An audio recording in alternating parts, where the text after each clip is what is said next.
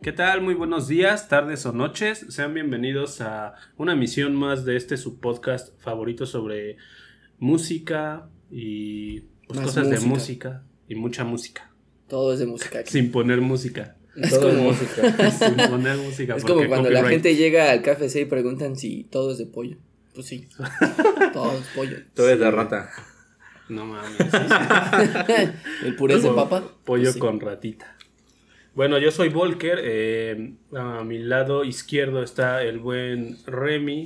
Y enfrente de mí está el buen Albert York. ¿Cómo están, amigos? Muy bien, muy bien. Ya aquí esperando que termine la lluvia. Estamos grabando en medio de un aguacero. Tuvimos que esperar tanto que porque estaba muy escandalosa la lluvia, ¿no? Ya terminó la lluvia, sí. Sí, estaba cabrón. Sobrevivimos, amigos. Pero sobrevivimos. ¿Qué, ¿Qué han hecho? ¿Ya escucharon el nuevo de Billie Eilish? Sí, ya. La verdad, está bueno a ¿Cómo se secas. llama? Eh, espera, déjalo, checo aquí, aquí lo tengo. Aguanten. Sí, se llama Happier Than Ever. Y pues es como. Es como lo mismo que el primero, ¿no? Es como una revisita al, al primer disco de Billie Eilish. Está igual. que no quiere decir que sea malo, pero... O sea, sí es lo bueno, repiten la misma fórmula del primero. Y se. Sí, es, es, es producido por su hermano Phineas. Se nota otra vez. Güey, eh, siempre que dicen Phineas y Phineas y Ferb, me ¿te acuerdo de de la y, caricatura? y Ferb. Es que gran caricatura, güey. Sí. y pues está bueno a secas, o sea, realmente no hay nada nuevo, pero tal vez lo único rescatado, bueno, más bien lo único, el único cambio radical es el, el look de Billie Eilish, que ya ella misma ha dicho que se siente un poco más cómoda con su cuerpo, al, al principio decía que era una cuestión de, de que no quería que la sexualizaran, y pues estaba en todo su Es derecho. que para ella fue como un proceso bien difícil, ¿no? El, Y aparte, el pues, volverse exitosa, famosa y Estaba tener que... muy chavita cuando empezó, Ajá. tenía 16 años y ahorita tiene 18, güey, o sea, ni siquiera tiene 19 años, o sea, ese sí fue un madrazo. Y obviamente ella pues no quería que se le eh, se le cosificara, que se le viera como un objeto sexual, como todas las artistas pop. Y la verdad casi lo no hizo se da, ¿no? muy bien, Con las ajá, artistas pop. justo. Y entonces ahora ya como ya con 18 años pues ya puede ella tomar una decisión pues un poco más eh, certera, no sé, de por lo menos vestirse como ¿No ella tenía quiera. 18 cuando sacó el primer disco? No, güey, tenía 17 años cuando salió el primer disco. Bueno, casi. 16, güey. Era una morrilla, güey. Y cuando salió el primer EP, pues no Una manches, apenas iba saliendo del, del high school, casi, casi. Sí. Sí, pues sí está bueno este, este nuevo disco. Este, como dices, eh, bueno, a secas. A mí me gustó mucho la rola NDA, que creo que es parte de los sencillos que ya sacaron, ¿no? Bueno, de los videos que ya lanzaron este, bien. También me gustó la de Billy Bossa Nova. Traen un ritmo ahí sabrosito. Rico sabrosón. Ajá, Relax, pero ahí. Pues sí, rico, sabrosón. Y me gustó también Goldwing. Trae Goldwing. un beat chingón. Y creo que Male Fantasy también. ¿Tú ya lo escuchaste, mi buen Alberto? Ya, ya no. le di una, una escuchada así este en el trabajo de rápido porque la verdad en la casa luego no puedo escuchar música Sí. y la neta No. eh, es muy bueno el disco, la verdad sí como como bien dicen es muy parecido a la continuación por así decirlo de- del pasado pero no no está mal la verdad a mi parecer me gustó y yo creo que con otra escuchada más Sí, sobre todo se nota en rolas como Happier Than Ever, que es la del nombre del disco. Ujú. Se escucha mucho ese tipo de. Pues la marca que llegaron. Que llevaron como trademark en todo el mundo, que es como la voz de Bill Ayers, que es muy grave y así súper suavecita y chiquitita. Contrastada con estos bajos así súper sobresaturados a toda la. Como la de. Bad Guy. Ándale, que se escucha brum. Eso se escucha mucho en, en rolas como Oxytocin, en la de Happier Than Ever, en la de Overheated. Y pues es como el, el sello de Phineas y de Billy, ¿no? Es como ya el sonido que ellos patentaron y fue lo que llamó la atención porque real- realmente nadie, nadie había experimentado como con ese, no sé cómo llamarlo. Yo creo que sí, pero no en el género pop. Ajá, O sea, exactamente, como que nadie lo había hecho en el pop, güey. Ajá, donde lo. Como que era muy discordante, pero se escuchaba muy mal. chido. Pues sí, ahí está. Una breve reseña del nuevo disco de Billie Eilish, Happier Than Ever. Lo único, lo oreja. único que tal vez a mí se me hizo un poco pesado fue que son 16 rolas y sí están como Está que, larguito, ah, está largo, güey. Si hubieran podido ahorrar unas 3, 4 canciones y no hubiera habido ningún. Bueno, pero hubieran tiene, tiene guardado tiempo para para, componer ahorita un montón de, de rolas, ¿no? Así es. Y pues no sé, yo sé, según yo, no escuché así como que le. O sea, sí tiene mucha producción, obviamente, de fines, pero no le metieron el autotune, según yo, güey. Y eso creo que es una gran pues, ventaja en una época dominada por el autotune. No sé si ustedes tienen Es que- como la misma percepción. Es que la- el autotune eh, a veces no es tan perceptible, pero sobre todo en estrellas o este, ¿cómo se dice? Se, se me fue como ¿Poperas? Ajá. Este, sí sí lo usan para producir, pero no quiere decir que Billie tenga una mala voz. O sea, ajá, o sea, hay, hay veces que un artista lo utiliza como una herramienta, como Cher. para producir nada más, pero Ajá, no como por ejemplo en el reggaetón que ya es parte de Que la es de música siempre. en sí, ¿no? sí. Que es más bien una especie de eh, sustituto de talento, ¿no? Esa madre. Ujú. Y ahí sí va como en detrimento de la música. Ya lo decía el buen Sí, viejito no, aquí- Melquiades. Aquí, nada más es para que quede una producción fina y lo usan un poquito, pero pues en vivo Billie Eilish tiene una voz muy cabrona. Sí, sí, realmente no, no se nota. No sé realmente si lo hayan usado, ¿no? Digo, no tiene nada de malo, pero pues sí se agradece, se agradece un, un disco así de pop sobre todo, ¿no? Que no tenga tanta pinche voz así como robótica, güey, que me caga, güey. Pero bueno, está, está bueno, a los fans de Billie Eilish seguro les va a encantar. Pues yo creo que cumple. Cumple con el, blockbuster del año. Creo que ya pasó la prueba del segundo disco y pues a ver qué tal le va. Y fueron los 40 años, ¿no? De, Cambiando de tema. cambiando de tema. 40 años, no que tenía 18. se- no, no, estamos hablando ya ahora de MTV, chavos. Ya cumplió 40 años el primero de agosto. Y empezó transmisiones en 1981, güey. Todavía no nacía yo. Creo que nadie. Nadie, de nosotros nadie. No, todavía no. ¿Qué recuerdan de MTV ustedes que les haya gustado? Pues es que... Nada, ¿no? La, la, la etapa musical que, que tuvo. sí, obviamente. Es que es Lo un poquito más difícil chido es también eso. porque yo nunca llegué a ver una barra completa de MTV. O sea, veía como programas aleatorios Ajá. porque yo no tenía MTV. O sea, yo creo que Lo llegué llegabas a a ver verlo en casa en- de amigos o en casa Ah, de sí. algunos O en el familiares bar, que sí tenían como cable. Cuando íbamos al billar, ¿te acuerdas también que veíamos los, MTV. los videos ahí este, en MTV o cosas así? Entonces nunca vi una barra completa, pero sí lleg- llegué a ver varios programas como este, por ejemplo, Celebrity Deathmatch, que era un gran programa donde se enfrentaban este celebridades de pues no nada más era de la música, ¿no? También había de algún uno que otro actor ahí, pero eran este en como figuritas como de plastilina.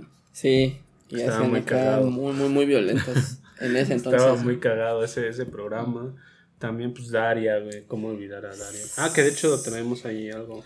que Sí, para complementar, pero pues sí, básicamente eh, hasta había varios memes por ahí que circularon en, en internet de, de MTV cumple 40 años, gracias por 15 años de música.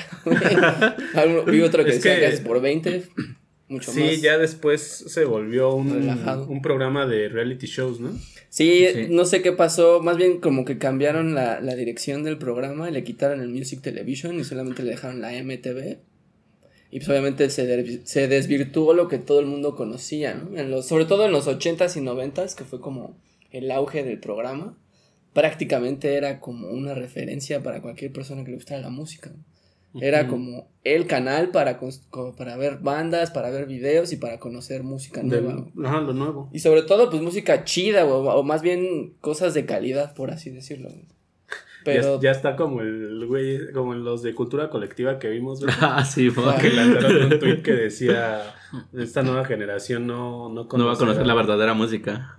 la música de verdad o algo así. la música, pues no de verdad, pero era como un primer acercamiento a, al, al- al- al rock alternativo o al género alternativo, que era como la, la bandera de MTV, sobre Sí. todo en los 80s y los 90s. ¿no? Sí, pues también recordemos que eh, cuando inició MTV no, no había muchos videos musicales como tal. O no eran tan interesantes. Simplemente la banda tocando su performance y hasta ahí. Entonces, esa es una de las dificultades que enfrentó MTV a- al principio de, de que comenzó. Y pues como les decía, muchos artistas doblando sus canciones, eh, tenían mucha estática en ese entonces, no había una producción completa como tal eh, dentro de, de la música. Em, entonces pues ya el boom empieza cuando el, el canal empieza a transmitir videos y todas las bandas quieren hacer mejor sus videos, mejorar la calidad de sus videos. ¿Y para qué? Pues para salir en... En la tele. En la O sea, y tan cabrón fue eh, ese programa o ese canal que llegaron a tener los MTV Unplugged. O sea, ya una parte importante también de, Del canal. de la música acústica y de, lo, de los conciertos Unplugged fue ese segmento de, del canal, ¿no? Sí, en un, en un momento de, de los noventas prácticamente MTV dominaba toda la escena musical y si no estabas en MTV prácticamente no te conocía nadie, ¿no? Así es, de hecho muchas bandas como por ejemplo este de Police y Talking Heads empezaron a vender sus videos porque MTV cuando empezó a, a lanzar esta parte eh, les cobraba mucho para salir en la tele. Entonces lo que hicieron algunas bandas pues es empezar a, ve- a vender los videos por una cantidad pequeña para poder sustentar y pagar este el La que pudieran, exactamente, que pudieran entrar MTV, en, ¿no? en MTV como tal. Sí, era toda una locura, pero hubo, hubo grandes momentos. Por ejemplo, tú decías Celebrity Deathmatch, Daria. Por ahí estaban estos güeyes, este, los que siempre se burlaban de los videos. güey. Beavis and Butthead, Ah, sí. también otro clásico. Qué chingón. güey. Hubo un anime que se llamaba Aeon Flux, no sé si lo llegaron a ver Ah, sí, ustedes. güey, que te- Flux. la animación estaba muy cabrón. Estaba muy, muy, muy adelantada a su época. Era una caricatura para adultos, de hecho. Que después salió una película que no le fue tan bien. Pero también de tuvo, live action, ¿no? tuvo momentos épicos como Ren y Stimpy. Hubo un momento en el que incluso ya jalaron a South Park. Ah, sí, sí, me acuerdo de eso. Y tuvo, creo que ya en sus últimos momentos, un reality show muy bueno que era The Osbournes. Pues es que cuando ¿cuándo empezó el empezaron boom los, de los los reality reality? Porque también estuvo el de, el de Ashton como- Kutcher, ¿no? El Punks. Sí, pero sí ya fue. eh, Creo que empezaron en el 2000, Ajá. que fue cuando empezó el boom de los reality shows. Y uno de los primeros fue The Osbournes en Osbournes. MTV. Sí, de hecho Estuvo fue en los también ese- 2000 También estuvo uno que se volvió muy famoso, pues el de Jackass, que ahorita ya va a salir en la Ah, nueva película, Jackass, que ¿no? eran- eran- Después eran- de 20 años, ¿cuántos? Sí. ¿10 años? Como 10, 10, 15 años de que no hicieron nada. Más Pero ya también están bien pinches viejos esos güeyes. No sé qué. Pues qué sí, ya salen bien viejitos. Johnny. Knoxville está, creo que de 40 años, ¿no? Ah, yo pensé que en silla de ruedas. No, ya de 40, no, no de 40, ya de 50. De 50, ya es cincuentón. Ajá. Otra cosa muy importante que nos ha dejado MTV pues, fue la creación de los MTV Music Awards. Ah, sí, los premios. En, Los también premios en MTV, ese tiempo pues, eran importantones, ¿no? Ya. Sí, que se dio a conocer mucho los shows extravagantes que tenían dentro de los premios. Eh, prueba de ello pues, se fue la interpretación que tuvo Madonna, Brit- Britney Spears y Cristina Aguilera. Que se dieron acá Ah, un sí, beso. Que hasta se dieron un beso acá bien cachondón. Que por ahí hay una teoría que de dicen. tres, eh, güey. Ya, ya se puede hacer beso de tres otra vez, muchachos, o todavía no. No, pues sí, ¿no? No. Desde, desde la vacuna, ¿no? Desde que estamos vacunados. Y luego. Dicen por ahí que a partir del beso que se dieron eh, Cristina Aguilera y Britney Spears. Fue cuando entró en No, fue Britney Britney. Ah, fue Britney cuando, que fue cuando empezó el debacle tanto de Britney Spears como de Cristina Aguilera y podría ser. ¿no? Pues no sé, No, por pero ahí no, hay- es ahí hay una, una teoría coincidencia esa nada más. Que dicen que Madonna le roba el alma A las cantantes pop. a las cantantes pop ¿no? Mames. Les roba la juventud, ¿no? también. No mames. sí. Por eso cuando Digo, Madonna invitó a Lady Gaga, Lady Gaga dijo, aléjate de mí, por favor. Yo no quiero que me robes mi talento. Oigan, y pues ya cambiando de tema, en el, en el transcurso de la semana me aventé un muy buen documental en HBO Max llamado Woodstock 99 o Woodstock acaban de- 99. güey. de, sí. de subir, ¿no? Acaba de llegar a la plataforma y pues la verdad está bastante, bastante Esa va a ser como una serie de documentales, ¿no? No, no, no, ¿O es nada nada más es es- un documental de una hora y media, me parece. Ok. Es un documental. Y está bastante bueno, sí, sí te mete de lleno a todo lo que pasó a nivel, pues, logística, güey. Y entrevistan tanto a gente que estuvo ahí, artistas que tocaron ahí y hasta los mismos eh, productores o los, los que se encargaron de realizar el festival.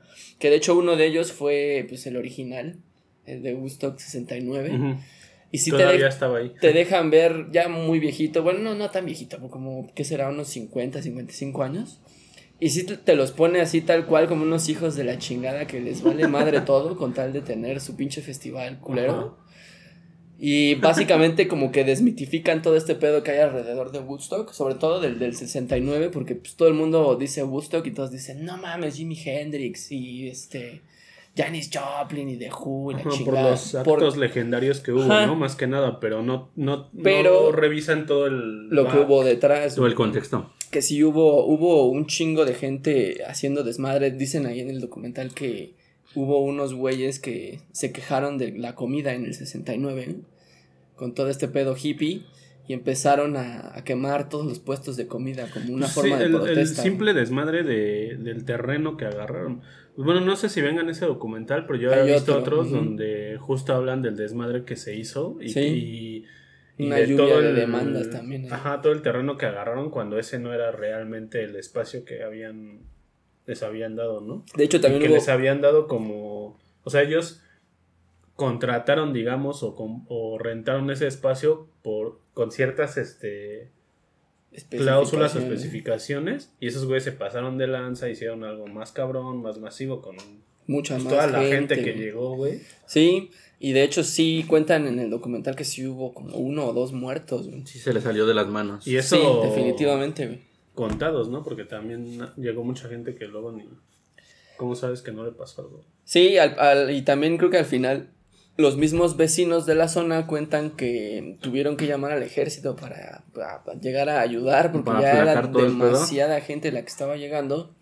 Claro, el contexto era otro porque en ese entonces pues estaba la guerra de Vietnam, estaba todo el movimiento hippie, todo este pedo de liberación femenina, etcétera, etcétera.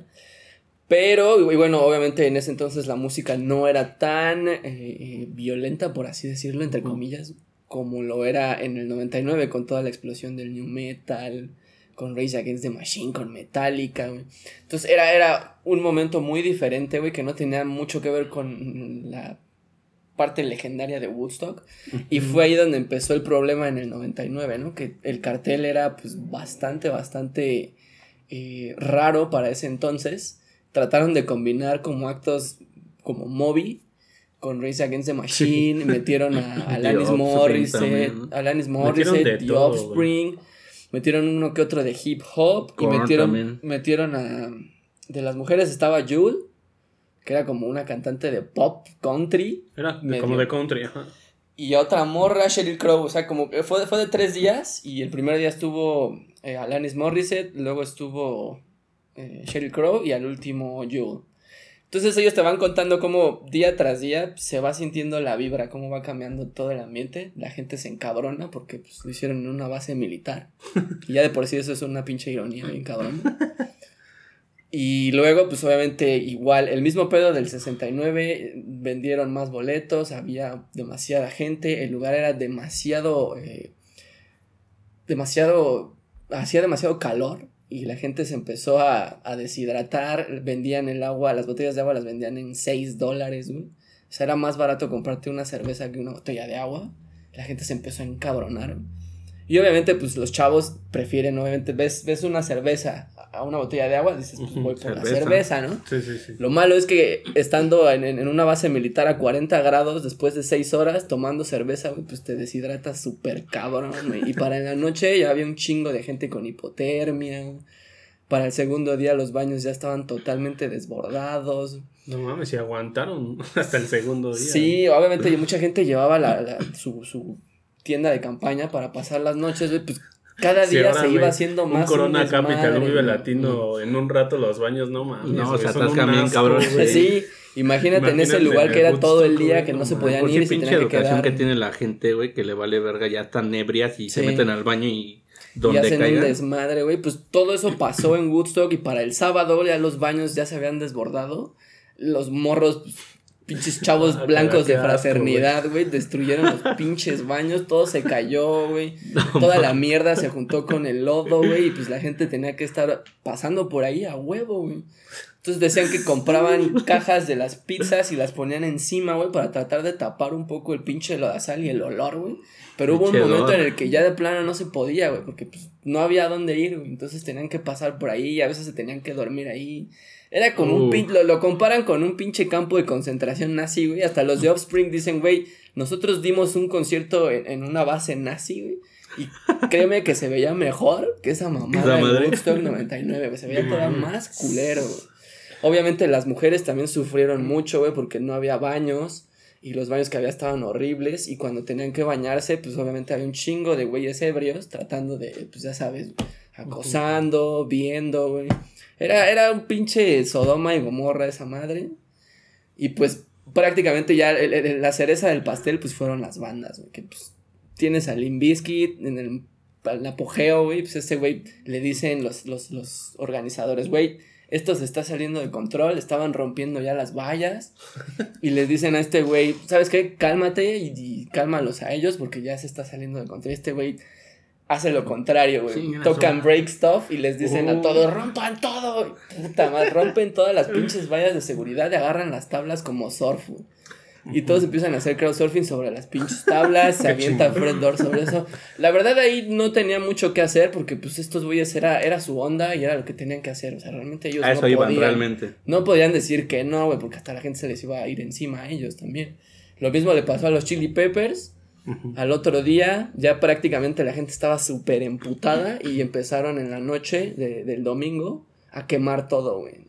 Porque aparte, no sé a quién chingado se le ocurrió la, la grandiosa idea, o más bien era creo que una parte de, de- la- de- del espíritu eh, hippie que había todavía, les regalaron velas a, a las personas al principio del, del festival y pues esas pinches velas las prendieron, empezaron a hacer fogatas y las fogatas se salieron de control, güey, y ya parecía No, una madre de parecía hombre en llamas, güey. El fuego en un, Ándale, el güey. fuego en un este Pinche hombre en llamas. Entonces, otra vez. No mames, esa anécdota- no me acordé de la anécdota de hombre en llamas. De hombre en La dejamos para Esa la anécdota. La podemos poner. Qué cabrón, güey. Hicimos nuestro propio hombre en llamas. No gran, gran momento, güey. Y pues básicamente es lo mismo. En el domingo le vuelven a decir los organizadores a los Chili Peppers, calmen este pedo. Y los Chili Peppers, ¿qué hacen, güey? Tocan Fire, güey. Y pues obviamente se desborda el desmadre. Pero ya, lamentablemente, hubo ya un chico que falleció. Incluso también hay eh, pues testimonios de, de sus amigos de cómo fue todo este pedo. Pues justamente le pasó lo de la chela, que tomó mucha chela. Y pues en la noche le dio hipotermia. Y cuando llega a servicios de emergencia, pues no lo, no lo, lo saben eh, diagnosticar bien. Y le dan un pinche electroshock. Verga, güey. Y pues el güey se murió de un choque anafiláctico, un pedo así, güey. No, pues ya, está cabrón. Se llama. Pues ahí está, este, una, pues no tan breve reseña de, del documental de Gusto. Ya, Ya, se le quieren ya entrar. casi lo platicaste todo, güey. No, la verdad es que tiene muchas, muchas cosas. Está muy bueno. Pues aviéntense A ver. en HBO. ¿no? Pues chéquenlo en HBO, porque igual ya nos extendimos un poquito. Pero véanlo, está en HBO Max. Bueno, en HBO si tienen... Eh, ¿Es HBO Gold el, el otro? No, el Bueno, ¿es HBO, Go ya no. HBO Es, es HBO, HBO Max. Entonces ahí, ahí chéquenlo. Se llama Woodstock 99, ¿no? Es correcto. 99. Y pues ya este hay que entrar, güey, al, al, Al tema de hoy. porque ya ¿Cuál lo es el que nos tema de hoy, truje. ¿Cuál es el tema de hoy? El tema de hoy es Ilústrenos. bandas ficticias. Todas Bien, aquellas todas. bandas que han salido en películas. Bueno, Va, va, va. sí es. Vamos a su mayoría, ¿no? De puras películas. No, de bandas ficticias. O sea, bandas que Mm. salen en Pero película. traemos en puras películas, sí. Sí. Sí. Ah, ok. Es que también hay en otros. Sí, claro. En este caso, pues va a ser en otros en películas. artísticos, ¿no? Correcto. Entonces, pues, ¿quién empieza? Sea, a ver, yo, yo me aviento la primera, güey. Vamos. Una de mis bandas, mis fake bands favoritas por siempre, güey, es la de eh, Stillwater, que salen en el Almost clásico de Cameron Crowe, Almost Famous, o casi famosos. Y pues es esta banda formada por... Cuenta la leyenda, güey, que está inspirada un poco en, en Black Sabbath, aunque nunca han dicho realmente quién es la banda en la que se inspiraron. Pero pues sí, es como eh, una especie de reminiscencia a Black Sabbath.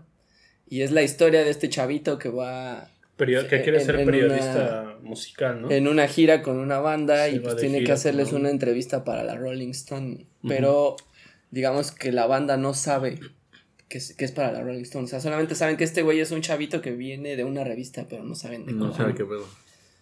Y entonces pues se agarran haciendo un chingo de desmadres súper épicos, como aventarse de una piscina. De hecho, no, no me acuerdo Techo. muy bien, pero según el chavito va como de una revista muy X. Bueno, él dice que es como muy. Muy de escuela, ¿no? Algo así. Lo que pasa Porque es que él, él- él había. falsa, ¿no? Él había empezado a hacer. Bueno, se supone que es autobiográfica de Cameron Crowe. Cameron Crowe empezó a, a escribir sobre música en, en su escuela Ajá.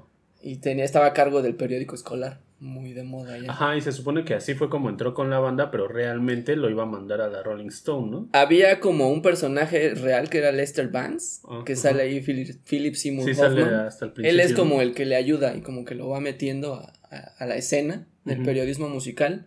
Y él le dice, mira, pues ve a tal lugar a tal hora y va a haber ahí pues como una sección de prensa por si quieres ir. Entonces él va y es cuando conoce en la película a Penny Lane y la morra le ayuda, entra, conoce a la Penny banda. Lane, güey, no.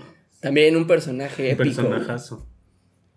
Y pues básicamente esa es la trama de la película, ¿no? Y, y la banda pues obviamente toca varios temas que vienen en el soundtrack original, creo que una se llama Fever Dog. Y está, está muy chingón, es como una especie de Led Zeppelin meets Black Sabbath. O Deep Purple. Pues es una de esas bandas de Como los- clásico, como rock setentero. de los 70s, 80s, ¿no? Donde Sí. era todo excesos y drogas y El pináculo y del rock and roll, de hecho. Exactamente.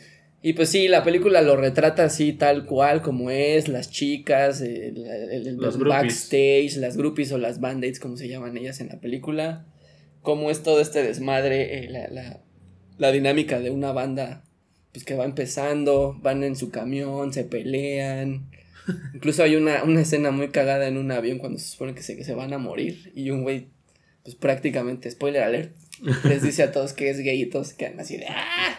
Y empiezan a salir Porque en los ese tiempo estaba ahí. muy cabrón, ¿no? Sí. Pues Judas, el vocalista de Judas Priest, ¿cuánto tuvo que aguantar que... O sea, sin decir su que era gay, ¿no? Sí. Y pues prácticamente Stillwater es como una de esas bandas legendarias ya dentro de las fake bands. Yo creo que si no han visto Almost Famous, pues sí necesitan ya darle una checada en este momento porque es, es una gran película de Cameron Crowe del 2000, que de hecho yo creo que ya cumplió... No sé si ya cumplió o va a cumplir ¿Cuál sus Almost 20 Famous? años. Creo que va a cumplir apenas. no Va a si cumplir el 2001, 13 de ¿no? septiembre del año 2000 sale en Estados Unidos. Ah, pues mira. Ya cumplía los, los 21 años, porque ya, ya estamos en el 21. Pero pues denle una checada. Incluso creo que ahorita van a, van a sacar el. Está en Prime, ¿no? está en Prime, está en Prime, Y aparte si van a sacar ver. una versión de lujo. Así como con todo el soundtrack, vinilo. Blu-ray y como que un chingo de pendejaditas para los fans. Por si le quieren entrar y conocer a Stillwater, una banda chingona. Y también No, el reparto. chingona. El reparto de la película también es muy bueno. Sí, también. Sí, güey. Échenle, una, échenle ahí. una mirada. Eh, Penny Lane es interpretado Kate por Kate Hudson. Uh, Billy Crudup Billy Crudup. que era el, vocalista de la banda. sale en una película reciente. Bueno, ya ni la vamos a mencionar aquí, pero también arma como una banda ficticia, güey. Hasta ahorita me acordé, güey. Otra vez el Billy Crudup. Sí, güey. Este, hace una, una película que tiene que ver con un hijo, uno de sus hijos, bueno, su único hijo que se suicidó. Vaya, vaya. Y este, y él hace una, crea una banda ficticia, güey. La película se llama Rudderless. Órale, del Entonces, 2014. este, es del 2014. Sale por ahí esta chica, ¿cómo se llama? Selena Gómez. Órale. Hace como una presentación ahí. O sea, no Sí, sale todo Selena el tiempo, Gómez. pero sale ahí. Sale haciendo un cameo, Selena Gómez. Ajá, salen algunas escenas nada más. Y este, está muy buena la película, ¿eh? Yo, yo la vi en Netflix, pero no sé si ahorita esté ahí. La pues buscan. échenle, échenle lente Sí, para no. ver si, si está. También hace una. También crean buena música con esa banda ficticia. Ruthless. Ruthless, pues hay que, hay que Billy- echarnos. Con Billy Kudrup. Este, bueno, pues ya me sigo yo, ¿no? Con una, una de las Una bandas que sí- recomendación. Esta sale en la película que se llama Frank. No sé si han visto Frank. Una gran película. Con el buen Michael Fassbender. Michael. Fassbender, güey. Y ahí sale la banda que se llama. Tiene un nombre raro. Tiene un nombre raro. O sea, pero disculpen si es no lo Es como Soron. Fovers, ¿no? Algo así. Soron Sí. Fovers. Este. Pero bueno, pueden ¿Cómo, encontrar cómo? el nombre. Brothers. Brothers. Es que de hecho se supone que las últimas letras de la, del No- nombre no- de la no- no banda tienen vocal. no tienen sentido para, para precisamente hacer eso, porque se supone que es una banda como de art rock, Experimental. de experimental art rock. Entonces, básicamente la película habla o gira en torno a, a la banda que está liderada por Michael Fassbender, pero el personaje principal está in- inspirado en el personaje Frank, que era el que hacía unos videos este, para niños en... No me acuerdo si era como en los 70s, 80s. Y tiene la misma máscara. Tiene la cabezota, una Sí. cabezota. Muy parecida Este- a las del video de, De Arcade Fire. de The Arcade Fire. Ándale. Ajá. Y él siempre sale, Fassbender siempre sale eh, con esta cabezota, o, eh, porque no es una máscara, es una cabeza así tal cual. Como una piñata. Co- ¿no? como la de Jaime Duende, ¿no? Ándale, como la de Jaime Ándale, Duende, pero sin cual. el sombrerito. Sin el sombrerito. ándale. Y este. Y él en toda la película sale así porque se supone que tiene como un problema. eh, o una enfermedad. Que no recuerdo si la mencionan ahí en el. En la película. sí no Seguramente, pero pues no, no, ya tiene un Pero todo el tiempo sale así hasta el final, creo que este. Se la quita. En algunos momentos se la quita. Y sale también este. Bueno, la banda está integrada por Jake. Doug Hal Gleason, que es como el que descubre a la banda y llega y se les une para tocar el teclado. El güerito que sale en Es Star güerito. Wars, ¿no? Que es uno de los Eh, malos. Ajá, que del Imperio. Ándale, ese un, morro. un general del Imperio. Sale también Maggie Gyllenhaal. Gyllenhaal, la, hermosa y guapa Maggie Gyllenhaal, hermana de Jake Jake Gyllenhaal, del guapo Jake Gyllenhaal. Los dos que salen en Donnie Darko. Así es. Sale también este François Civil, que es el otro guitarrista de la banda ficticia. Y sale Carla Azar, que es este la baterista de esta banda ficticia, pero también es la baterista Es de la músico. banda Autolux, güey. Que es una gran banda de música como electrónica, pegándole como al noise, como referencias como del space rock o algo así.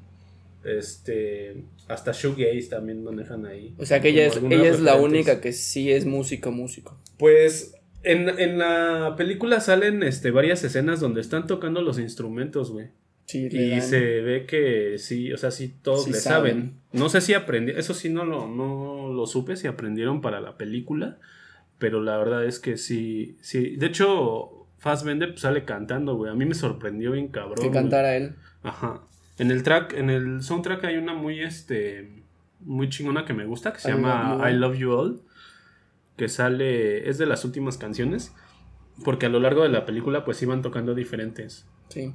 Está chingona porque es como una película que habla sobre el proceso de una banda que, que es desconocida y para llegar a ser famosa, pero que no quieren ser famosos, güey. O sea, realmente ellos tocan o hacen Por música gusto. Para porque ellos quieren mismos, hacer ¿no? música porque les gusta y la hacen para ellos mismos. El principal compositor ahí se supone que es el, persona el personaje de. Fassbender. Sí, lo hacen sin la intención de lucrar. Entonces, el eso. este güey que llega, el güerito que dices, Como que quiere cambiar la dinámica llega de y banda, lo que ¿no? quiere, como se sorprende también de, de lo buenos que son, los quiere hacer famosos y el ser parte, ¿no? De esta fama, como que robarse también. la- Tener un el- poco de crédito. O tener fama con el talento de ellos, ¿no?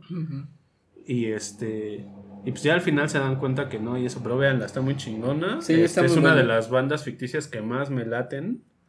Y pues sí, eso. ¿Cómo se llaman? Los Soran Fovers. Es- Soran Fovers. Yo Es- les digo Soran Fovers, no sé. Y ni me acuerdo güey, si, está si raro. sale el nombre ahí en, en la película. güey. O Sí, sea, sí, sí, sí, sí Creo que sí le pregunta Pero- a, a ellos que cómo se llaman. Pero pues igual se les dicen, ¿tú cómo te llamas? Ah, ok. Salud. Va. Sí, véanla por, por esta banda, está muy chingona. ¿Y tú, Albert York? Ahora sí te pregunto porque faltas. Ah. Yo no traigo Dice, yo no nada. traigo ni madre. Yo no traigo nada, la neta, güey. No, no, sí, sí traigo por ahí dos, tres bandillas. La verdad es que la- las bandas que les voy a recomendar pues, son bandas eh, ya, este, una de ellas ya es clásica, una muy conocida, a ver si, si la tienen ustedes. La banda se llama The Starlighters. Ah, la banda de los. de Volver al Futuro, ¿no? Es De- correcto. Donde toca. Bueno, pero es que ahí. Ah, este, ya, ya, ya. Marty McFly. O sea, realmente nada más se avienta un palomazo, ¿no? Así es. La, la banda de los Starlighters es una banda ficticia, como bien dices, que se aparece en Volver al Futuro 1 y 2, Ajá. que está liderada por lo que es este Marvin Berry, el que es familiar de Chuck Berry. Como Sí, tal. de hecho en la, en la película En la sale película una hacen esa referencia. Referencia. Eh, ese güey le habla, ¿no? Según a su sí, en- en la película- Berry le dice, "Ay, acabo de descubrir una Se mira un nuevo ese ritmo es o algo el- así, ¿no?" el Escucha esto, buscando, sí, ¿no? escucha esto y le pone de frente el teléfono mientras Marty está tocando la, la rola de Johnny B. Good. Ajá. Precisamente, entonces, eh, Que es como una paradoja en tiempo y espacio ahí, ¿no? Sí, Pero está muy sí, chido. de hecho lo hacen con, con esa intención. O ¿no? sea que el, el autor real de Johnny B. Good es Es Marty McFly. Marty McFly. Qué loco. ¿Quién lo hubiera pensado? Pero Marty McFly toca la rola porque De Chuck, de Chuck Berry. Ah, Entonces, como es que es, es el causante, ajá, es el causante de que Chuck escriba Johnny B. Good. por eso ahora nos gobierna AMLO, güey, por esa paradoja. Porque ganó el Cruz Azul la final, amigo. O sea, Sí, todo se, se, se movió. Bueno, a ver, ¿y qué, qué pedo con los Starlight? Mira, eh, el contexto es que eh, es que Marty al, al viajar al pasado arruina la parte donde se conocen sus padres.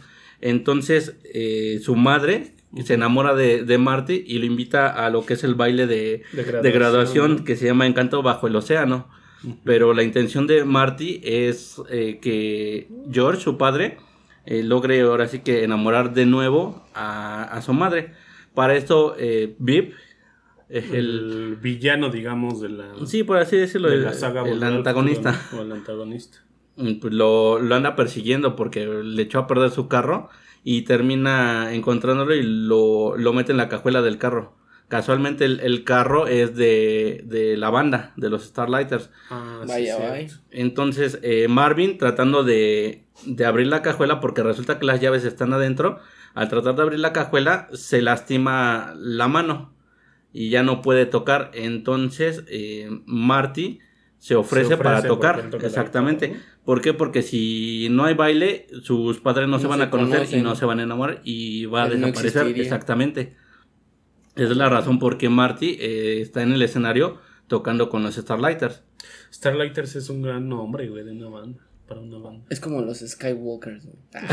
Papá. ¿Existen los Skywalker? Hubo una banda Había una bandilla de aquí de Chalco que se llama Skywalkers. sí. No, pero también, nada más de aquí, no, también de... Aquí. Fíjate aquí. que local. nacieron aquí, hasta donde yo sé, porque yo, los yo la Skywalkers, verdad... no mames, no. No, En otro planeta. La banda. Nacieron, era en La otra banda. galaxia, güey. No, la, la banda de los Skywalkers era una banda local Sí. que tocaba mucho en un barcillo de aquí que se llama Star Planet. Star Planet Café, vaya. Ay, güey. Eh, Tocaban puras clásicas, ¿no? puros covers clásicos. Puro creep, ¿no? Y Puro lo último que supe de ellos es que eh, empezaron a tocar allá en la zona rosa. Se volvieron famosillos y se fueron para allá los güeyes. Bueno, pero háblanos. Les ganó el lado oscuro. ¿Traes más info de los Starlighters? Pues relativamente es eso, es una... Es la Banda banda que- como que da origen al rock and roll dentro de la película de Volver al Futuro. Dentro de la línea de tiempo de Así Volver es. al Futuro, ¿no? Pues ahí está. Ya es como una escena épica, porque incluso en Los Simpson hay un capítulo que rememora esa, esa parte cuando Homero está en, en su banda grunge, Sadgasm. Sad. Está Esa tocando, es está una gran banda tocando. ficticia. Sí, los borbotones. Los borbotones. Y en la banda de Sadgasm me está tocando una canción que de hecho es una referencia a Bosch, Ajá. la de Mm. Vaseline. Ah, sí, sí. Y él dice Marjorie. Marjorie. Y entonces lo está escuchando el primo de Güey, Cobain. pinche rolón, güey, de Marjorie, güey. Y entonces lo está escuchando el primo de Cobain que está ahí en ese momento y le hace exactamente la misma escena. Así de, oye Cobain, mira, es el sonido que estás buscando. Y ya está Homero tocando Marjorie. Es ya casi una pinche escena que se ha hecho miles y miles de veces en videojuegos, en películas, en series. ¿Quién chingados no ha visto Volver al Es como que más el mayor referente de la película, ¿no? Sí, uno, sea, de, si- uno de los grandes. Porque Si te preguntan, "Ah, ¿has visto Volver al Futuro 2 o 1? Ya como que recuerdas, ¿no? Luego la lo escena de, del rock and roll. De rock, cuando se pone bien loco y todo se Y luego hay una frase épica que dice al final, ¿no? Cuando toca, que todo el mundo se queda así como, no saben qué hacer. Sí. Y dice, no están listos. Creo que ustedes no están listos para esto, pero a sus hijos les encantará. ¿no? Es épica, esa línea es épica también. Tiene muchas líneas épicas Volver al Futuro. Así es. Pero bueno, este ¿qué, qué más tú, Remy? ¿O sigo yo? O... Sigue tú, mi buen Volker. ¿Qué Bueno. otra nos traes? Les iba a platicar de Infant Sorrow, que es una banda ficticia eh, liderada por Russell Brand, este actor eh, británico, Británico. que también es comediante, ¿no? Sí, cuando Que estuvo casado con Katy Perry, de veras, ahorita que me acuerdo, güey. Por... Estuvo, ¿no? Porque ya en no. su etapa más salvaje. Sí. Y bueno, él tiene un personaje en unas películas que se llaman. Es que no me acuerdo cómo se llaman aquí en México. Pero sale. Bueno, el nombre de una es Forgetting Sarah Marshall. Que. Ah, ya me acordé. Se llama varias. Cómo sobrevivir a, a tu ex, algo así. Sí. Eh, hubo varias películas. Y la otra. son dos. Es esa y la otra se llama Get Him to the Greek. Ándale, esa, esa yo la vi. En esas dos películas Sale. sale ese personaje. Con su en banda. el de eh, ¿Cómo sobre- sobrevivir a mi ex? Se supone que este güey es el, el El nuevo novio. novio, Sí. de la ex de... Ah, sí, también ya la vi, ya la vi. de sí, otro sí, güey. sí, sí, sí. Que es supuestamente... ¿Cómo se llama el personaje de...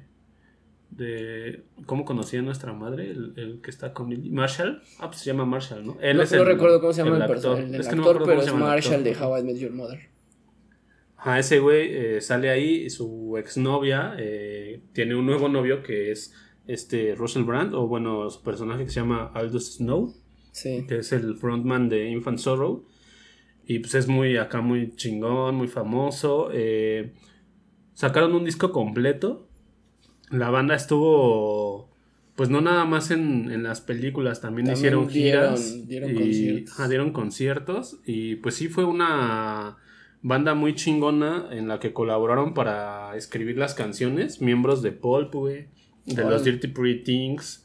Eh, también hay un guitarrista can- cantante como de. Pues es como de música country, más o menos. Bueno, es, es rock.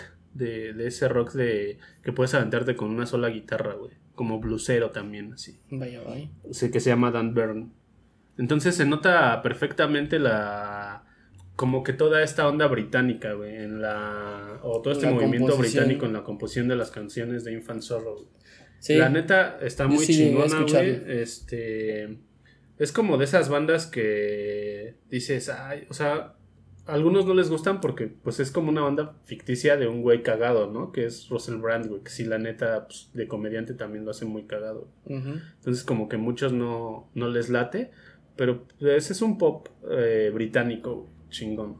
Entonces, ahí entrenle a Infant Sorrow y vean esas películas que son comedias románticas muy cagadas. Yo llegué a ver la de. Primero vi la de Get Him to the Greek, que aquí le pusieron un chingo de nombres. Uno de ellos era todo sobre mi Todo sobre desmadre. mi Ajá. desmadre. Que creo que es horrible. Pues ese justo nombre, sale Jonah bueno. Hill, este, siguiendo a este güey, al, al actor, o bueno, al personaje Aldous Sí, se Snow. supone que, se supone que en lo sus mandan, giras y todo eso, lo mandan a, a traerlo para una gira de regreso y un pedo así. Y, Ajá. su, su jefe es Puff Daddy, ¿no? Y también el Puff Daddy hijo Sí, de su güey. madre. Para mí ese güey se roba la película porque cada vez que sale hace puras pendejadas, güey. que- hijo de su madre, Todos están bien cagados, güey. Pues Jonah Hill también es bien cagado, güey. Sí, la verdad esa película es muy, muy cagadísima y salen ahí el Infant Sorrow con el buen Russell Brand. Ajá. Denle una checadita y también salen muy, muy buenas rolas. El soundtrack de esa película también está muy chido. Sí, está muy, muy chido. Una de mis favoritas es The Club. Que según yo ese nombre pues es como el de una enfermedad venérea, ¿no? Un pedo así. No sé, güey. Sí, pero está muy cagado, güey. Porque la canción dice I got the clap, you got the clap. Ah, sí, es cierto, güey. Sí. Está muy mamón, está muy mamón, pero está chido. Debe Sí. ser punk. Como Sí. todos los punks. Bueno, pues ahí está. Este, chéquense Infant Sorrow con Russell Brand. Y bueno, otra recomendación que tengo ya rapidín, porque ya casi se nos acaba el tiempo. Por extenderte con Good Billy. Sí, perdón, pero es que la neta el documental está muy chido. Dale, pero bueno, dale. la siguiente banda que me late a mí un chingo es una de varias que sale en la película de Scott Pilgrim, de la cual ya hablamos un poquito. Ah, sí. en Pero la- aquí en me voy a anterior, referir. en el ante- En el anterior. anterior. Sí, ya hace como dos programas hablamos de Scott Pilgrim. Hablamos de Sex Bob Omb, pero en esta ocasión yo voy a hablar de eh, la banda Clash at the Demon aguanten. Head. The Clash Clash of of the the Demon Demon Head. Heads, que es como una de las bandas de los exnovios eh, mortales o no sé cómo le llaman en la película, los exnovios de Ramón. Los Los ocho, novios malévolos, los siete malévolos novios de, de De Flowers, Ramona. un pedo así. Entonces, esta banda está liderada por eh, Brie Larson, que es como la capitana Marvel. Aquí en, en la, en la Ya todos la película. ubican por la Sí. capitana. Más por eso. En la película era una exnovia de Scott y el, el bajista era el, La- el exnovio exnovio de malvado de Ramona, Ramona que es Flowers. el Chris Evans, ¿no? No, es otro, es- es es otro otro vato, güey. Ah, Simón. Pero Que es, se- es- pero sí se parece un Se chingo. parece también, Evans. Pero es otro vato. Y sí, y básicamente ellos salen en una pequeña escena tocando una rola de Metric que se llama Black Sheep, Black Sheep. que es como uno de los momentos épicos de la película, porque Y sí la, la canta verdad ella. Sí, la la canta, canta. ella. De güey. hecho, me acuerdo que. y la canta completa, güey. En la película no, pero hay un eh, en el, en el, En el soundtrack, sí viene sí aparece completa. por ella. güey. Y se parece un chingo a la voz de. Dos, dos, sí. la ¿Cómo verdad, se llama No lo la hace mal. vocalista de Metric? Se me fue su nombre. Emily güey. Haynes. Emily Haynes, ajá. Sí, la neta no lo hace nada mal. En la película sale su voz tal cual. Y la verdad no se ve nada mal en la película. De hecho, si no me Larson. equivoco, este, en Chiquita su bebé. Instagram, bueno, en el Instagram de, de Brie Larson, eh, luego agarra, hace como videitos y luego agarra, Agarra la guitarra, y se pone a tocar. Creo que hay uno donde canta un cacho de, Black, Sheep, de Black Sheep en acústico. La verdad, la verdad es que esa, ese momento se volvió épico, incluso uno de los highlights de la película, porque a Metric le funcionó muchísimo esa, esa Es una gran escena, güey, esa, güey, Sí. no mames. Porque se supone que aparte era como un concierto privado, ¿no? Y, to- y toda la gente... Bueno, se supone también que toda la gente era como fan de Clash of the Demon Hands porque era una banda que salió del pueblo, ¿no? Algo- bueno, de ese Era como de las más famosillas de por ahí locales. Ajá. Y se supone que era como una tocada secreta, como para pura gente Como que VIP. regresó ahí a tocar en un lugar Sí, secreto. Era, era íntimo, Se supone por que, así que-. Scott va con Ramona. E invitan justo a los ex Bobomb a abrirles Ajá. el... Como ahí, no mames, pasándose de lanza la exnovia, ¿no? La exnovia con el exnovio y el exnovio con la otra exnovia. Está- se hace ahí un pinche cuarteto medio raro, güey. Pero es una de las escenas más chingonas de la Sí, película y güey. creo que una de las que más recuerdan todos los fans de, de Scott Pilgrim. Y por eso la quise traer a colación, güey, porque creo que es una, una gran banda, aunque nada más tocan una rola. Su baterista, se güey, no volvieron- mames, me, se volvieron me encanta épicos. como, ¿Cómo le como pega? toca, sí. Como, Sí. También. no, ma- más bien, independientemente de cómo toque, como que la actitud que tiene, güey. Sí. Como bien fría, así como, no sé, está chido. Sí, creo que de, de todas las bandas que salen, incluso mejor que Sex Bob On, me, me late un chingo esta, Clash esta of the banda. The Demon Clash of the Demon Heads de plano se lleva, se lleva el trofeo de la mejor banda fake de Scott Pilgrim. Entonces que era la banda triunfadora de, de la película Exacto. como tal. Como dicen. Son se- los que se hicieron súper famosos. y hasta ¿no? tenía superpoderes el novio ese güey. ese. Porque era mente. vegano, güey. Porque era vegano, pero tomaba Porque leche. ser vegano te da superpoderes. Pero tomaba leche, ¿no? Y ya ahí se le fueron sus poderes de vegano. No, o sea, hasta creo que se comió una hamburguesa, ¿no? No sé qué pedo, güey. No me acuerdo cómo No, está el pedo. Sí, bueno, en la escena también cachan del- ahí. como que él tuvo tres strikes o un pedo así. Ajá, un pedo así. El chiste es que ahí está, también échenle un ojo y si pueden también está el video completito de la pura canción de Black Sheep cantada por estos chavos de Clash of the Demon Heads. La pueden ver para que chequen Es la que, voz de Brie Larson sí porque se la neta bien está badass, güey, muy de chingón. frontman de, de- digo, de frontwoman de una banda, güey. ¿Te imaginas que un día Metric invite a Brie Larson a cantar esa rola? güey? ¿No lo habrán hecho ya, güey? No. No creo, porque Habría ya que estaría buscarlo. video ahí, pero estaría muy cabrón. O sea, a lo mejor ahí no sabemos. ¿Eh? Hay que indagar. Hay que entrevistar a Brie Larson para preguntarle. Ok, ok, ok. ¿Quién sigue? Ya estabas enviando correo, ¿no? A Brie Larson, a ver si nos Sí, podía conceder ahorita la ya lo estoy haciendo, en este Cámara. momento, güey. Excelente. A ver si nos contesta ya para. Y pues mientras redactas el, el correo, yo les voy a recomendar otra banda. Esta banda se llama I Can Go, I Will Go. Ah, y es la de. Sale en una película llamada Van Slam. Es de la serie de las de High School Musical, ¿no? Ah, Exactamente. Pero esta Eh, es como más rock, ¿no? más, Una película más rock. rockerona. La verdad se centra en lo que es el, el personaje Will Burton, que su madre consigue un nuevo empleo y se tiene que mudar a otra ciudad, entonces empieza en la escuela nuevamente. Eh, ya en la escuela conoce a lo que es este Charlotte, que es Alison Michaka, Ujú. que es una, una buena cantautora, compositora. Entonces la empieza a conocer y se da cuenta que, que Will eh, sabe mucho de música. Conoce música, él es muy muy fan de David Bowie, entonces eh, busca como la forma de que él produzca a, a su banda. ¿Cuál es la intención de, de Charlotte? Pues vengarse de su exnovio que la dejó. Y el, precisamente se llama Band Slam porque es un concurso de bandas. Tocan en, en una casa y pues el, ahora sí que El concurso se llama Band el Slam, concurso ¿no? se llama Band Slam. Entonces, eh, es el proceso que tiene este, la banda de, de Charlotte. eh, cómo van, cómo se van uniendo. Entonces está Charlotte, que es la, la vocalista. Ahí entra también lo que es Sam, que está, es protagonizado por Vanessa Hudgens. Güey, qué hermosa estaba en esa foto. Que la neta visto. también tiene una- unas rolas bien ¿La Vanessa cabronas ahí. La, la película. La La película. película. No, es que dejando de lado un poquito que es como de esta serie de películas de High School Musical, de, de producciones de Disney, este, esta es como una película, como, sí, con, con un poquito más de rock. Y Mucho es- más. Creo que es un poquito más interesante que las otras. ¿no? Sí, sí, la verdad por eso la, la quise traer porque tenía otras otras bandas, por ejemplo la de Star Wars. Pero dije, no, pues los esta... Skywalker. Chale, dejen ya los güey. Y, y, pues bueno, te digo, se centra pr- prácticamente en el proceso que tiene la banda de cómo van eh, uniendo a, a los a los otros integrantes de la banda y cómo empiezan a tener esa armonía, esa sincronía para crear música a tal grado de que cuando ya va a ser el concurso empiezan a tener problemas, eh, se separa Charlotte, se separa Sam y empiezan a hacer como que cosas muy aparte y llega el, el día de, del concurso y todos se quedan así de, güey, ¿qué pedo? ¿Qué vamos a hacer? Pues si no hay, no hay quien y se entra rife". una chica que no, que cantaba chido, pero nunca había sido parte de la banda, ¿no? Mm, De hecho, Que es eh, Vanessa Hudgens. exactamente está Sam. Ajá. Y es cuando empieza a, a cantar ella y pues gana obviamente el Band Slam y le cae el hocico a todos.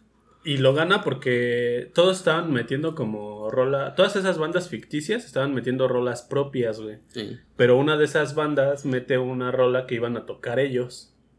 O sea, la, esta banda ¿cómo se llama? I Can Go On. I Will, Go I can, I can go, go on. I will go on. Que quiere Ellos decir, iban no a- puedo hacerlo, lo haré. Ellos iban a sacar una rola que había compuesto Este, Will. Will, ¿no? Ujú. No, Will no. Sí, Will y Charlotte. El novio del- de la otra chava la, la había compuesto o algo No. así, ¿no? Bueno, Will. Bueno, el chiste es que. No, la, la rola era de, la rola era de Charlotte y Will y su exnovio se, se, Se la pirateó la rola. Vaya, vaya. Entonces estos güeyes ya no la pueden tocar porque pues, repetir una canción en un concurso los iba a quemar y se avientan un cover pero lo improvisan y hacen como una versión ska, güey.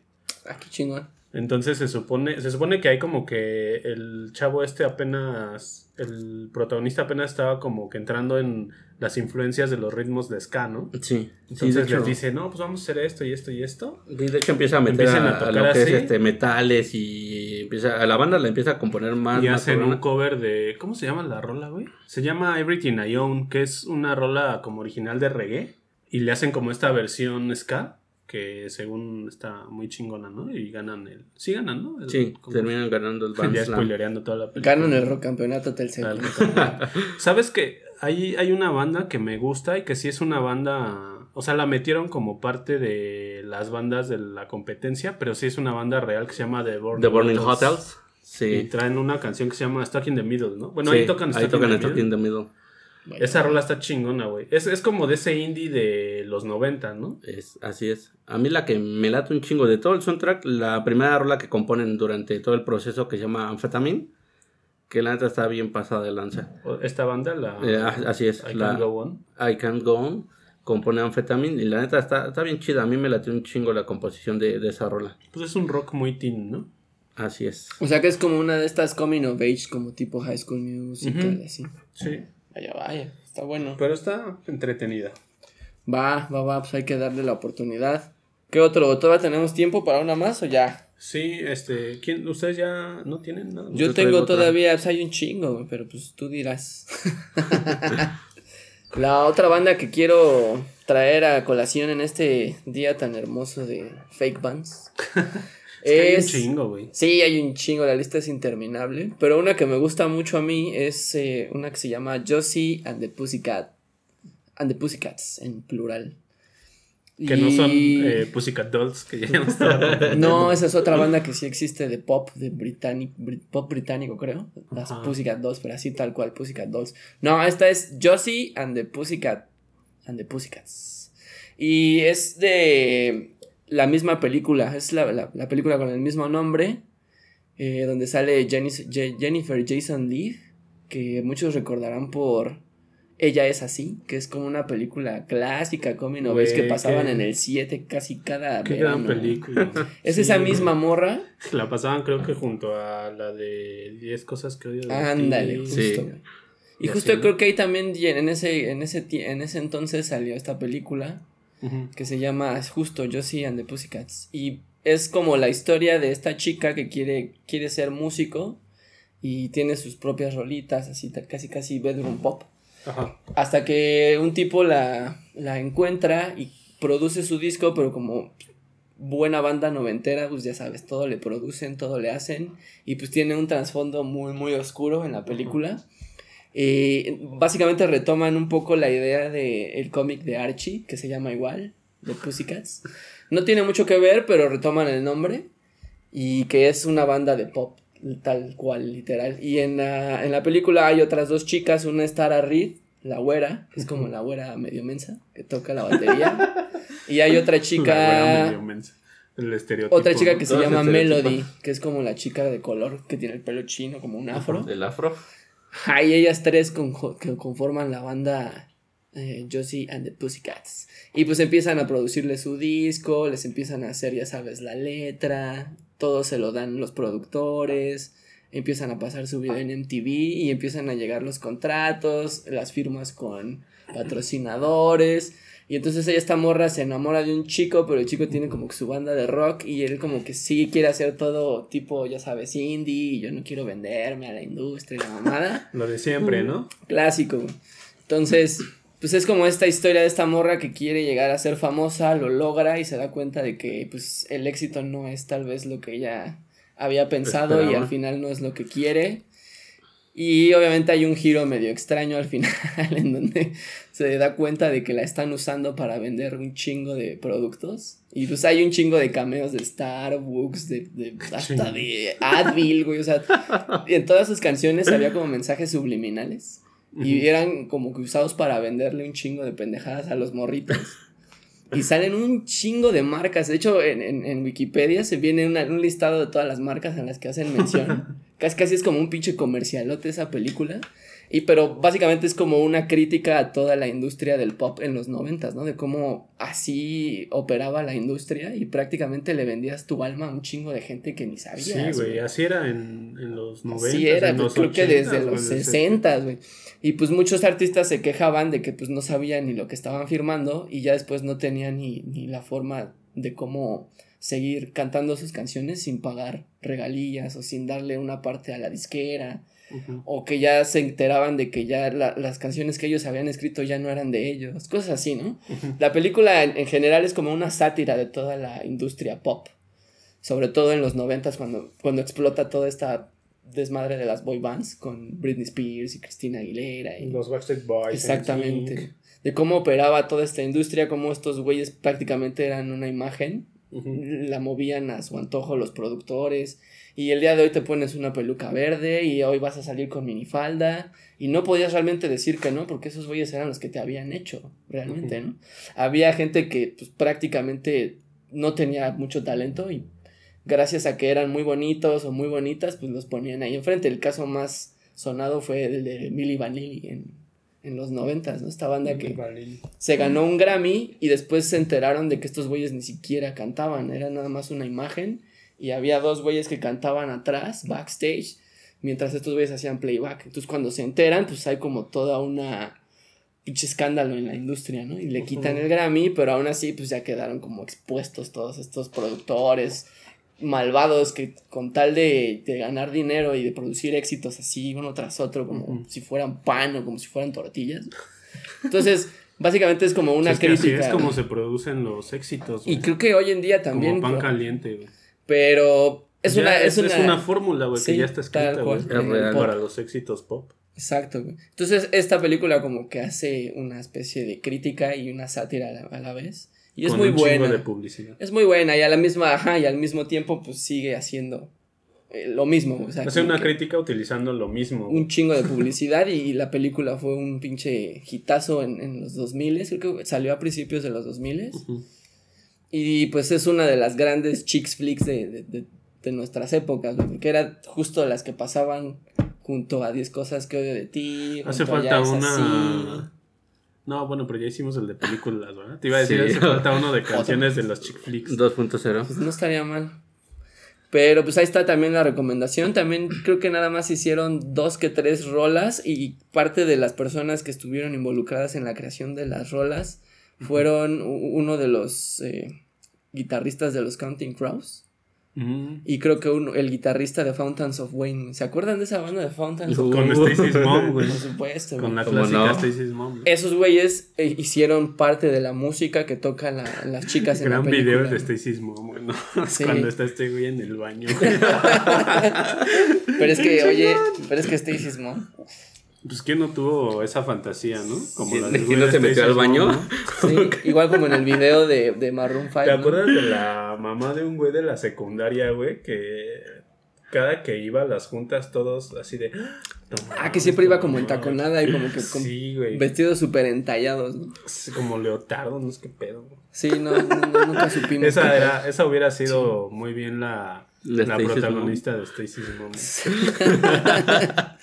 Y pues ahí está la película, se llama, anécdota. se llama exactamente igual, Josie and the Pussycats. Denle una checada. Yo supongo que está en YouTube, güey. Si no la encuentran en ningún servicio de streaming, la pueden encontrar en YouTube. Que repito, no es de Pussycat Dolls. Ah. No, no, no, las Pussycat Dolls sí existen y son prácticamente de lo que se burla la película. Pero bueno, ahí está por si la quieren checar. Bueno, y yo este, hablando de, o más bien recordando a Daria por lo, por el Pero de MTV. cumpleaños de MTV, eh, recordé precisamente a Mystic Spiral, que es esta banda ficticia del, De Trent. de Trent, el crush de, De de Daria. Güey, el eterno crush de Daria, güey.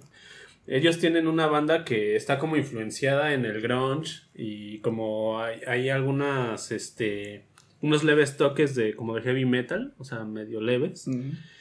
Y se supone que la banda está inspirada, tiene como influencias de Jane's Addiction, de los Doors, de Nirvana y hasta de los Co- Cocktail Twins. Eh, bueno, es más como en palabras de ellos, ¿no? De los integrantes Dentro de la, de la banda. historia de la banda. la Cada que le preguntan este el nombre a Trent, dice, pues es como un, pues ahorita nos llamamos Mystic Spiral, pero No, también se han llamado el- Helpful, Helpful Corn, Something Something Explosions, güey. Están bien cagados, güey. Se supone que tienen un, o sea, como que, que yo recuerden en varios capítulos de la serie, hacen como referencia a que tienen las rolas para un disco que nunca graban, güey. sí. E incluso tienen este una página que sí es una página en, en internet, güey. O, O sea, sea, si la sí buscan, existe. ajá, ¿Sí sí existe existe? la página. Si la buscan, es este. ay, ¿Cómo se llama? es que tiene ay, un pinche nombrezote bien largo, de esos de web.archive.org, no sé qué. Está en la página de archive.org. Ajá, pero si. De hecho, debe de estar en como linkeada en la Wikipedia de Daria. Vaya, Entonces, vaya. si le dan, sí te manda a una página en internet que es como el homepage de, de la banda de, De la... de, De. Trent que se llama Mystic Spiral, güey. Y incluso tiene ahí como la música y hasta wallpapers y viene este. Ah, qué chingón. El Sí, tiene, booking, güey. tiene todo este Tiene feeling hasta un. Hasta fan club. un sector de, del fan club, güey. Este, y sí tiene la ima- la página tiene toda la imagen este De los noventera, güey. De Hasta casi parece- casi como un MySpace, Hasta güey. parece un Winamp ahí, como si estuvieras ahí. Ajá, güey, está muy chingona, güey. Entonces, este, es una gran banda Güey, Ficticia. na- eh, de las consentidas, ¿no? De, Sí, cómo no, pues cómo no recordar los episodios de Daria. Por güey, Daria, pues es güey. como regresar, Gran serie, a, regresar a tus años Mozos. de, de juventud. de juventud y cuando eras un pinche chamaco sin De preocupaciones, sin tener que pagar. Y solo te preocupabas por la Stacy's mom. Exactamente. A ver cuándo lo volvías Sin a ver. pagar impuestos. sin pagar impuestos, güey, sin tener que hacer declaraciones ante el SAT, güey, sí, No sí. Sí, esa es como una gran No banda. sabíamos lo que teníamos. güey. Éramos felices y no lo sabíamos. Exactamente.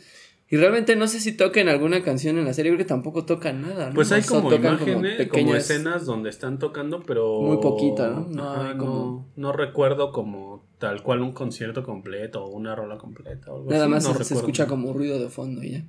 Pero si ustedes, en los que nos escuchan, recuerdan algo, pues ahí nos comentan. Ahí en el Facebook de Soundbars. De Sound. Sí, nos pueden comentar a nuestro Facebook que acabamos de inaugurar hace unas semanas. Nos pueden encontrar como Soundverse y ahí vamos a poner. Ahorita, ahorita les decimos cosas. todas las Las redes, pero sociales. todas, ¿no? Nada más Todas, tenemos- Todas, todas. solo tenemos Facebook. y Hasta en todas. Vine. Hasta en Vine y TikTok. Ya somos tiktokeros. Pero este, todavía tenías una, ¿no? Este, Así es, ya para cerrar. para cerrar. Para cerrar con todo, viene el buen. Tenemos la poderosísima banda llamada Crescent Dolls. ¿Cómo la no? banda de ¿Cómo no? ficticia de, de Daft Punk. Oye, Así ¿por qué no hablamos de. Ah, no. Olvídalo. ¿De Iba a decir una pendejada. ¿Y por qué no hablamos de, este, de, de AMLO? De la banda ficticia De AMLO y el AMLOP. El AMLO. Este, Sí, eh, los Crescent Dolls son una banda ficticia que crea Daft Punk a raíz de crear eh, para su disco Discovery lo que es la película de Interstellar, que es el misterio de la estrella secreta. El- se centra en la película que Earl, de una disquera que se llama Darkwood, se dedica a raptar eh, Gente de otros. músicos de, otro, de otras talento, galaxias. ¿no? Se roba el talento Así de es. otras Eh, galaxias. bien hablaba Remy que la parte de, de la película de los Pussycats que empiezan a explotar a la gente, ¿no? Y eso siempre ha sido muy, muy, muy notado en la industria musical. Tanto es así que lo, lo transmiten en la película de, de Interstellar, Ujú. donde Air se dedica a buscar músicos de otras galaxias para explotarlos. Tal es el caso que llega a lo que es el planeta Interstellar y rapta a los Crescent Dolls, que son la banda Local, número ¿no? uno. Ajá. Ah, bueno, se vuelven la banda número uno, número de uno de éxitos. Así es. Con One More Time, ¿no? Creo. Creo que hasta sale una escena, ¿no? En uno de los videos, ahí como un, Un CD. un chart donde vienen las canciones, los éxitos más como sonados en ese momento y estaba One More Time, ¿no? Sí. Así es, entonces llega lo que es Earl, rapta a los Crescent Dolls y se los lleva a la Tierra. Entonces para eso lo- los hipnotiza, Le- les lava el cerebro, los empieza a transformar para que se vean como humanos. Y aquí lo, lo, lo divertido o lo interesante es que el... Uno de sus fans de, de su planeta de origen los Así va es, lo a que es rescatar, Shep ¿no? lo- los va a rescatar. Porque es, estaba enamorado de la guitarrista De Estela. o la tecladista. De Estela, es este, la, La bajista. bajista. Bajista. Ahí este, está lo que es Arpegius, que es el guitarrista. Estela, que Por es la eso eres bajista. Arpegios en, en En Pokémon. Go. Así es. Ay, ay, ay. Sí, de hecho, de ahí, de ahí Ay, saqué, saqué el nombre para, para el Tu Pokémon nick Go. para Pokémon. Go. Así es. Y lo que salió es el Daryl, El maestrito Pokémon. Daryl, que sería lo que es el, el baterista, y Optap, que es el, el tecladista Ajá. de la banda. Entonces los empiezan a explotar a tal modo de que conciertos, eh, Giras, giras, discos. videos, discos, firmas de autógrafos. eh, sale en la escena en la película donde los tienen ahí con un montón de papeles de, de pósters de ellos y los tienen firmados, entonces ya están cansadísimos que ya no pueden luego ni tocar. Está, es una gran banda ficticia porque justo está creada para un disco completo, ¿no? Que ya existía. Sí, fue como una especie de disco Ajá. conceptual que hicieron junto con el, el creador del cómic. Es, que es se llama Leiji Matsumoto, ¿no? Así es. Que Se este juntaron güey con este hizo tipo. una serie muy famosa que se llama Captain Herlock. O Captain Herlock. Este. Y se nota súper cabrón eh, ese estilo de, de la animación. Con sus ojotes. Ajá. Exacto. Sí, la verdad es que este disco también marcó un antes y un después. ¿Quién chingados no vio Aerodynamic? ¿O quién no vio One More Time? Bueno, es que si te avientas. Harder, Better, te Faster, avientas de principio a fin el Discovery. Era uno de los videos que, los, perdón, uno de los videos que casi pasaban todo el tiempo, tanto en MTV como en el 28 o en Much Music. Creo que toda nuestra Uh, generación creció con ese Music. disco y con esos videos. güey. Pues Sí, porque fue el disco más conocido o el que más El- el este, que les ayudó. de Daft Punk, ¿no? Sí, aparte justo esta historia de los chavitos estos de los de- del anime le, le ayudó muchísimo a Daft Punk a darse a conocer en todo el mundo. Así es. Es que Interstellar 5555 eh, es un gran este eh, producto audiovisual, pero sí, no sé si se, se han dado cuenta que no funciona sin las canciones, güey. O sea, si tú, vi- si tú ves eh, de corrido el Interstellar sin las canciones, no funciona, güey. O sea, no, no entiendes bien como el, El, el concepto de, de la animación. De la animación. O el, o el contexto o la historia de, que te presentan en el Interstellar. A huevo necesita las canciones. Sí. Es un gran este producto de- audiovisual, pero que solo funciona así, güey. Sí, solo no. Sí, la, la historia se va moviendo a través de las Ajá, canciones de las del canciones. disco, ¿no? Que cuántas si canciones son, las son como no. 15, 14 canciones del Discovery. Me parece No, que no son, son tantas, ¿no? Sí, son bastantes. sí, son ¿no? varias. Según yo sí, de hecho ya se puede encontrar el DVD que viene obviamente con la historia del, del cómic junto con las canciones de Daft Punk. Y según yo son 14. Ca- Son 14. Son 14 rolas, güey. segmentos. Y luego la última canción, la de Too Long, Too Long que dura 10 dura minutos. creo que 10 minutos, o sea que podrían ser 15 rolas sin pedos. Y sí, la, la verdad es que la historia del, del anime está muy chingona. Y pues si les, si les late, pues dénsela. Yo creo que ya también la pueden encontrar en YouTube. Sí, en YouTube está. Y la neta no se van a arrepentir. Sí, creo que dura apenas 56 ¿Está minutos. completo? Está completo. Yo creo que ya hasta la pueden ver en HD para que no haya falla. Hay un, una versión donde viene también, aparte de, de toda esta serie de videos musicales, también viene cómo lo hicieron, ¿no? ¿Cómo lo desarrollaron? El making. Y el making. El of. making of. Sí, creo que se viene ya en el DVD que acaba de, salir. Incluso también en Japón lo vendieron junto con los muñequitos. Pues es que es de cabrón. Toei Animation, Sí. güey, lo produjo. Entonces, no mames, en Japón, güey, le ha de haber ido bien. Toei cabrón, Animation güey. es- Sí. Y yo una vez llegué a ver aquí el, el DVD, pero estaba carísimo. Lo vi en un mix-up y estaba como en 600 pesos para un DVD. Y dices, De por sí, estos güeyes de, de Daft Punk, eh, Thomas y Guy, Guy. Es que Guy. Guy Manuel de Home en Cristo. ajá. Sí, me Este- pinche nombre. Siempre han hecho como cosas pues, interesantes, ¿no? También está el este documental que hicieron el Electroma. Electroma. Bueno, y hasta apenas que que ya hizo muchas cosas en la industria musical y pues fue como que un parteaguas también para la música electrónica como tal. El hecho de que hayan hecho en sus lives lo que es la, la pirámide El Alive, fue, el, fue el boom que hizo que la música electrónica volviera a pegar bien cabrón porque de- a raíz de eso que, se, se habían ahí en el área donde iban a dar los conciertos se habían acabado todos los LEDs, güey, de la zona, güey, porque los compraron para armar la pirámide, güey. Y luego, obviamente, pues te vuelven a distribuir, ¿no? En las tiendas, pero tuvieron que esperar. en ese rato como que de repente si ibas por un foco de LED, güey, ya, Ya no, no había. a, y a raíz de eso, eh, la música electrónica, los shows se volvieron más, más audiovisuales. O sea, entonces el caso de Deadmau5 que trató de imitar mucho a Punk, que hacían Justice. cosas similares. Bueno, pero en el género de la electrónica, ¿no? Ah, sí. Porque en el rock también ya luego hacían sus shows más cabrones y eso. Sí, en los El 80. fuego y... Pero Piroman- sí, piromanía. definitivamente los shows en vivo de Daft Punk también eran una chingonería. Aquí en México llegaron a venir en el 2007 y trajeron la pirámide. La Sí, en- con el pirámide. Alive, lo que dice. Sí. Sí, la verdad está muy chingona. Eh, chequenlo, se llama Interstellar 5555. Toda la historia de los Crescent Dolls. Y ahí viene, viene justo toda la historia de los Crescent Dolls desde One More Time hasta Too Long.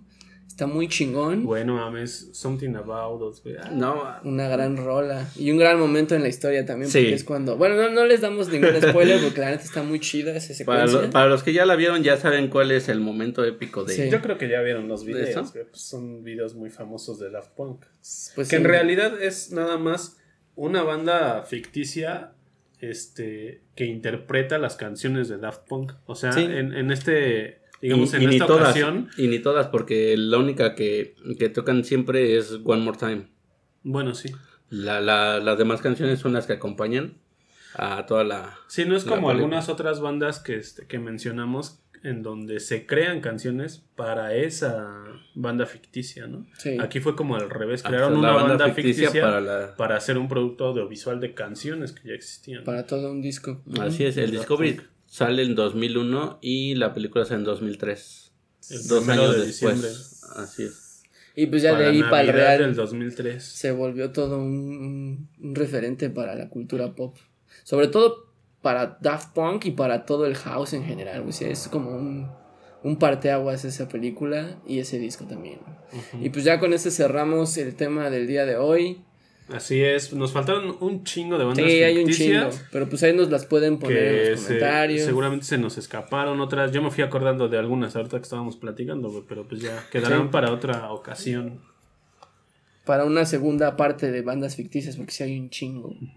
Y pues ahí estuvo. Eh, nos despedimos porque ya, ya nos pasamos un poquito. Eh, yo soy Volker, me encuentran en Twitter como arroba volkeroso. A mí como Little Remy. A mí como Albert-York.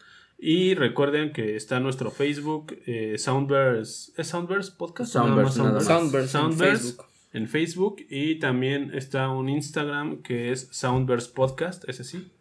Eh, de todos modos lo vamos a publicar ahí en el Facebook, ¿no? Para que... Ok. Y creo que nada más. Y pues ya escuchen esto en Spotify. Si les gusta el Cámara. podcast, compártanlo.